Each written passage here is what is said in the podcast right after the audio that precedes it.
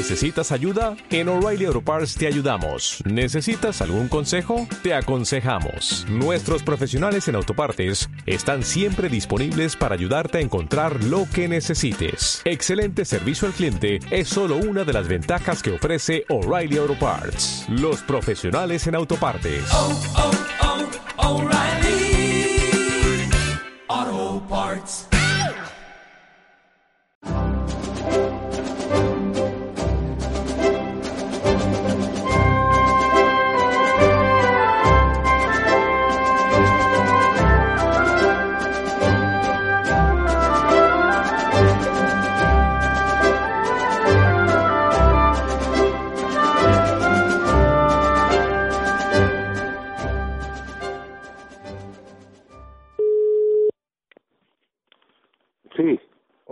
Dalmacio. Buenas tardes. Hola, buenos días.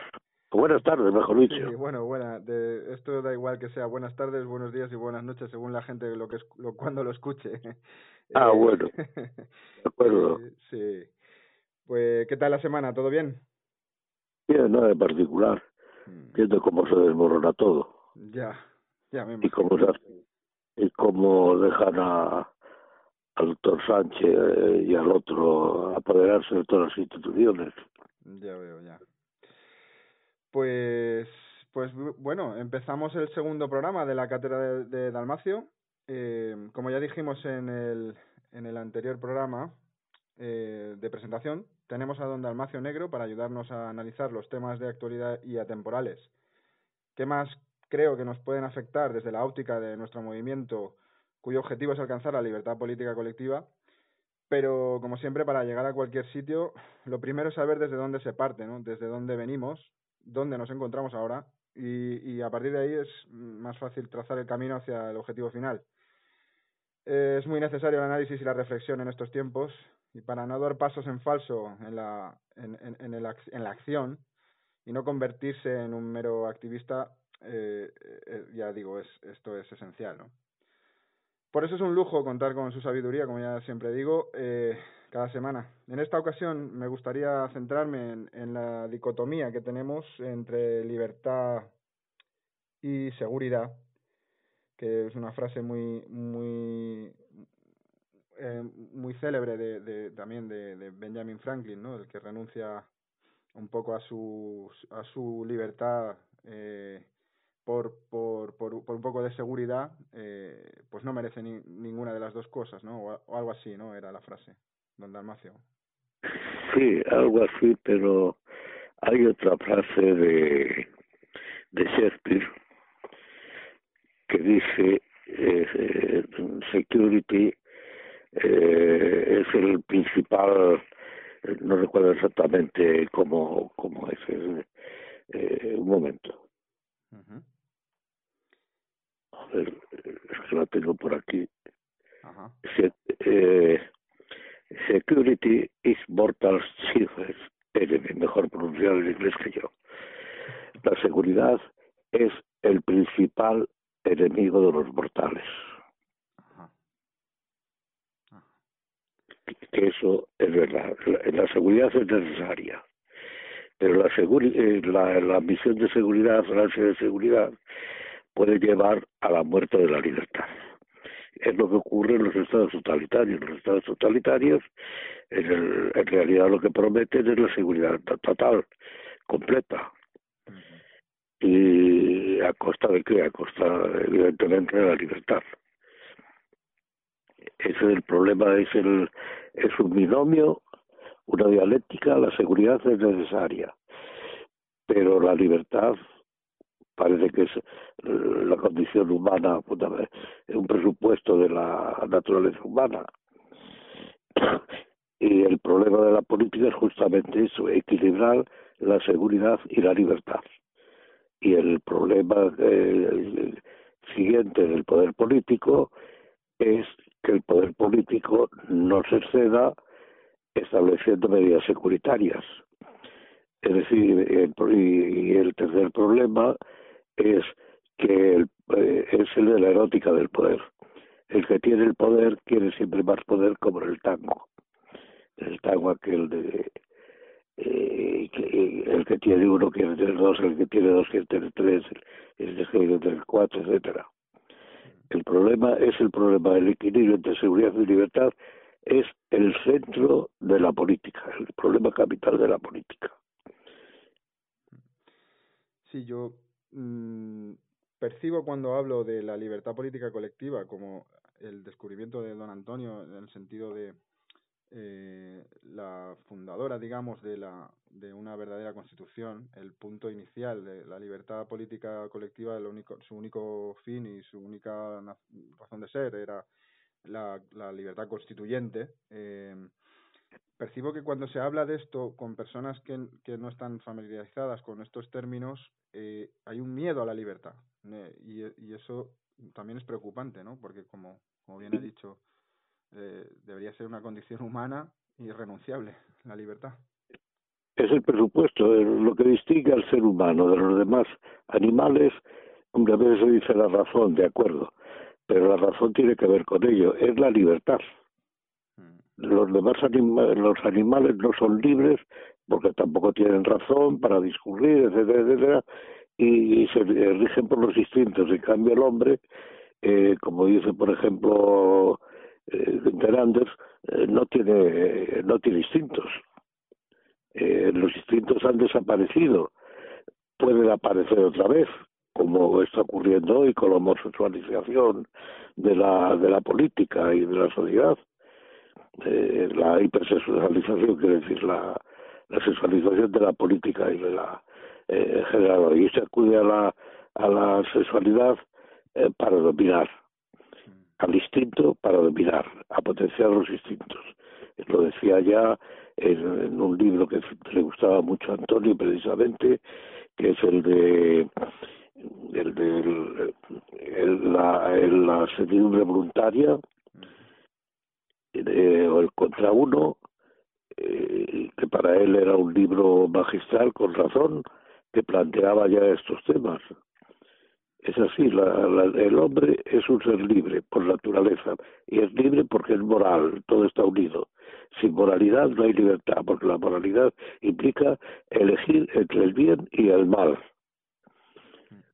La, la seguridad absoluta acaba con la eh, con la conciencia, acaba con la posibilidad de elegir entre el bien y el mal. No hay más bien que el que dispone los gobiernos totalitarios. Es, es así hacia donde vamos además, aquí en España. Curiosamente, en Europa no se ha llegado a tanto, pero en España es a donde estamos yendo y nadie se mueve, a nadie parece importarle. Eso es lo que quizá más más más miedo puede miedo o, sí o, pena puede dar que la sociedad esté tan paralizada por el por el miedo por la servidumbre voluntaria no eh, es un poco Sí, pero es que las sociedades eh, depende, son un conjunto de instituciones. Hay instituciones más importantes y menos importantes. En Europa, en el mundo occidental, la institución más importante desde el punto de vista de la de la de, la naturaleza humana, de la auténtica naturaleza humana como naturaleza libre, son las iglesias y las iglesias están completamente calladas o están en contra. Con el mito de la justicia social, etcétera, dejan hacer los gobiernos, los secundan y en España, por ejemplo, no hay en este momento ni una institución, empezando por la Iglesia, que defienda las libertades. Hmm. Ni una. Sí, sí. Salvo escritores por ahí que dicen alguna cosa, Antonio era, eh, en el fondo, todo el pensamiento de Antonio va en ese sentido, en la defensa de la libertad. Eh, y por eso toda la idea de la libertad colectiva, porque la liber porque yo no soy libre, es la idea de que yo no soy libre si los demás no son libres. Sí, ¿cómo voy a ser yo decir que soy yo libre? Bueno, eh, se podía ir a Hegel que decía que en otros tiempos había uno solo libre, que era el, el emperador o el, el gobernante, luego con Grecia aparecieron varios que eran ya libres, y luego en Europa con el cristianismo apareció la idea con la Revolución Francesa concretamente de que todos los hombres son libres. pero eso está desapareciendo. Por ese principio moral de, del cristianismo, en, en, cierto modo, ¿no? Eh, de, de, que todos son, somos hijos de Dios, ¿no? Todos, todos somos Claro, de imagen de Dios. Y el de imagen de Dios. Dios es un ser libre. Los teólogos discuten sobre la libertad de indiferencia, libertad diferente de Dios. Bueno, eso es un problema de teología, mm. pero el cristianismo, que es la base de la cultura occidental, con el antecedente griego y el antecedente romano, cuidado. Eh, es la, eh, en Europa es el cristianismo, el cristianismo lo están barriendo con la anuencia en gran parte de la iglesia o de las iglesias. Tanto me refiero tanto a las protestantes como las la, la católica o las católicas en el sentido de que hay eh, variantes, la iglesia no, hace de eso cuestión, con razón, pero hay variantes en cuestión de culto, etcétera. Salvo la ortodoxa, la ortodoxa es la que parece que se mantiene, la única que se mantiene firme. Las demás, pues parece que, que no, que están pensando en la justicia social, en la inmigración, en no sé cuántas cosas, y la libertad les tiene sin cuidado.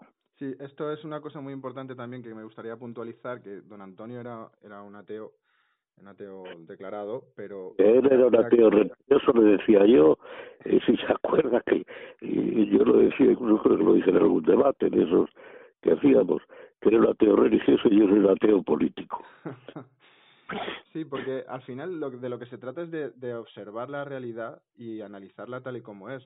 una persona puede no ser creyente, pero no puede obviar... Esta es el realismo. No, él no tenía nada en contra, eh, cuidado, al revés. Él no sé si lo dijo en algún programa cuando hablábamos de esos temas, no recuerdo ya, o lo hablábamos luego nosotros, no, eso ya no recuerdo bien, pero, pero él decía que no tenía absolutamente nada en contra, es más, para él el derecho era, el fundamento del derecho era el derecho romano y el derecho canónico. En eso insistía mucho creo que lo ha dicho en muchos sitios y muchas veces creo que lo tiene hasta escrito eh, es la base, eh, porque el derecho es el que garantiza las libertades. Y una preocupación de Antonio era la destrucción del derecho, que el derecho estaba convirtiendo en legislación, en política jurídica o algo por el estilo. Eh, decir, como dicen los alemanes, eh, Rechts, eh, el derecho es la prostituta de la política.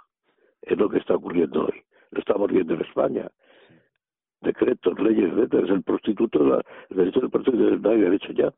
El derecho está desapareciendo. Hay algunos tribunales que a veces lo mantienen, eh, todavía el principio, los principios del derecho, etcétera, pero en general se hace aquí lo que le da la gana a los gobiernos, desde el principio de la transición, empezando por el invento del Estado de las autonomías y todo lo que sigue.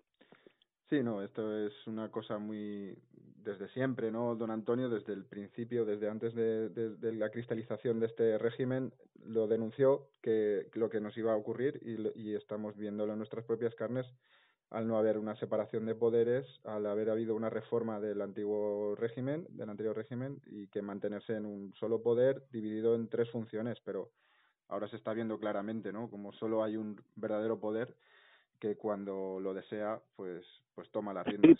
Una particularidad, que es que el poder e, es, es único, pero está dividido en autonomías, de manera que el Ejecutivo no está unido, está dividido entre el poder eh, del gobierno central y el poder de las autonomías, que son como pequeños estados. El judicial ocurre lo mismo, el legislativo ocurre lo mismo, las autonomías legislan también, eh, con cierta subordinación a la legislación superior, salvo en Cataluña que no la afectan, por ejemplo, en el País Vasco apenas tampoco. Es, eh, aquí lo que se implantó fue el liquidar la nación. Sí, a, través de una atomización, ¿no? creando unos estados pequeños, unos pequeños estados que son las autonomías, que tienen, reproducen los mismos, los mismos errores o, o no sé si llamarlo errores, las, mismas aberraciones ¿no? de políticas.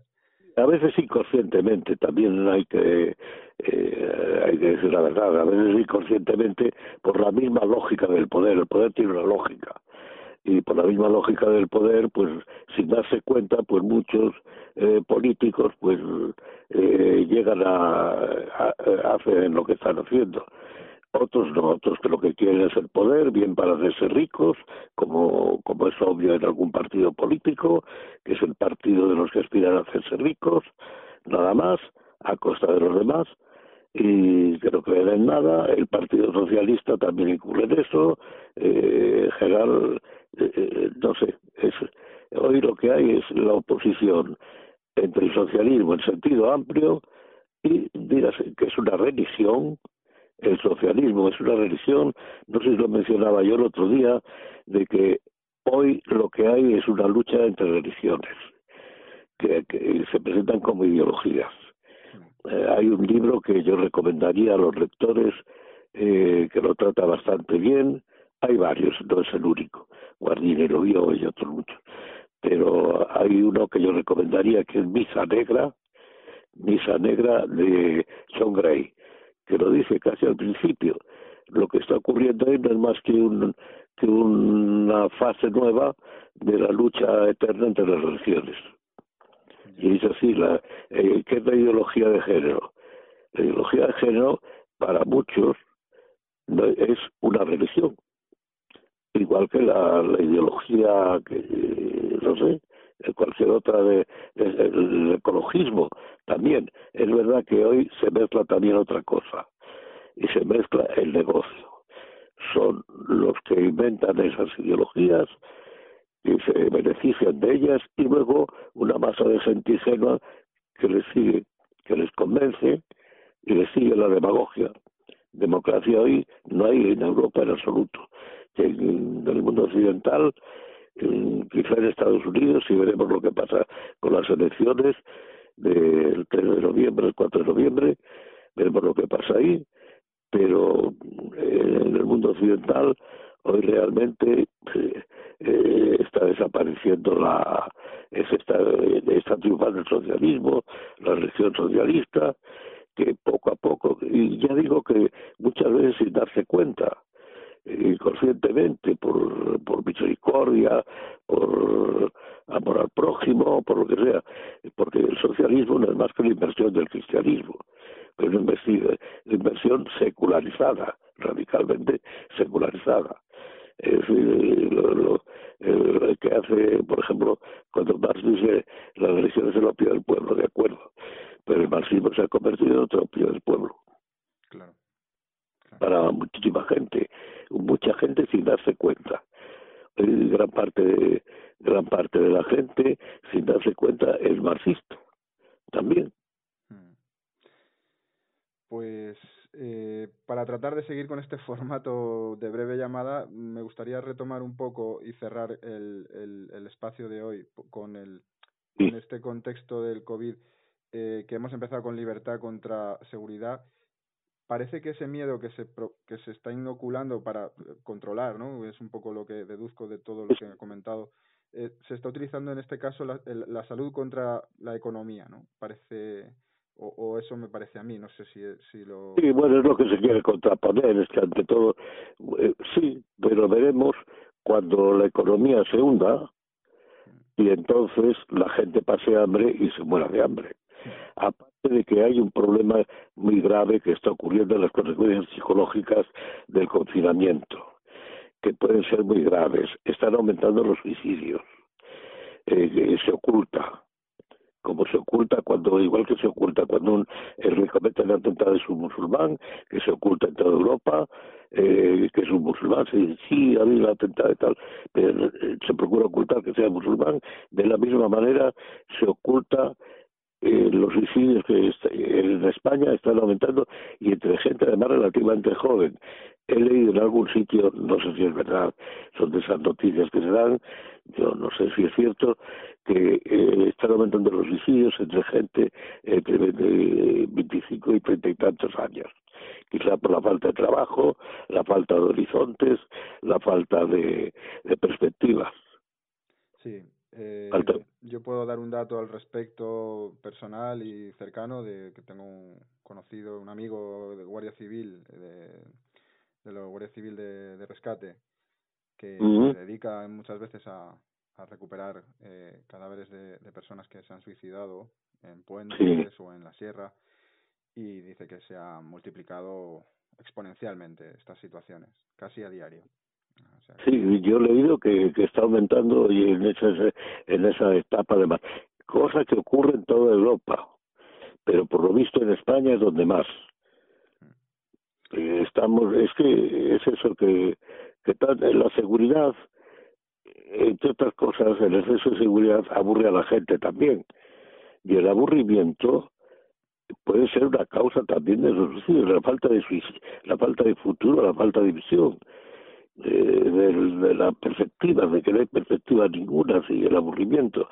Hay un libro muy interesante de Jacques Martin que uno de cuyos temas centrales es que, las, que el aburrimiento y el cansancio son una de las mayores fuerzas históricas. La Unión Soviética se hundió porque la gente estaba ya aburrida, cansada y aburrida del poder totalitario que intervenía en todo, le gritaba todo, se metía en todo, y fue una de las causas de, eh, fundamentales del hundimiento de la Unión Soviética, la implosión, que fue una implosión, que nadie, nadie la hundió.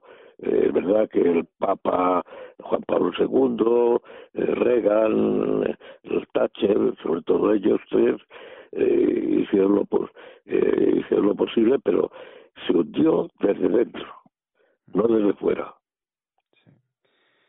Pues me parece un buen, un buen final para el espacio de hoy y y bueno, voy a dejar una pildorita para la semana que viene, ya que tenemos aniversario de nuestra mm, falsa constitución, que vaya pensando sobre el tema y, y en contraposición a la falsa constitución que del 78 la también la falta de conciencia de lo que de para los españoles o para la gran mayoría de los españoles falta de conciencia de lo que es España, ¿no? Que me parece que, que es un gran mal que sufrimos. No, es, es, es eso, es, es una Unión Europea que está en contra de las naciones y de ahí esos movimientos que se llaman populistas, hay que distinguir los populismos. Bueno, eso sería, eh, no quiero, no quiero extenderme porque tiene que cortar pero los populismos hay que distinguir entre los que reclaman la nación y los populismos que realmente pues son como el del Pedrito Sánchez o el del Pablito Iglesias o cualquiera de estos, que es demagogia pura. Claro. Sí, pues lo dicho, don Dalmacio, un lujo como siempre, muchísimas gracias por, por atendernos y hasta la semana que viene a todos. Muchas gracias a ustedes, hasta la semana que viene, si Dios quiere. Adiós. Yes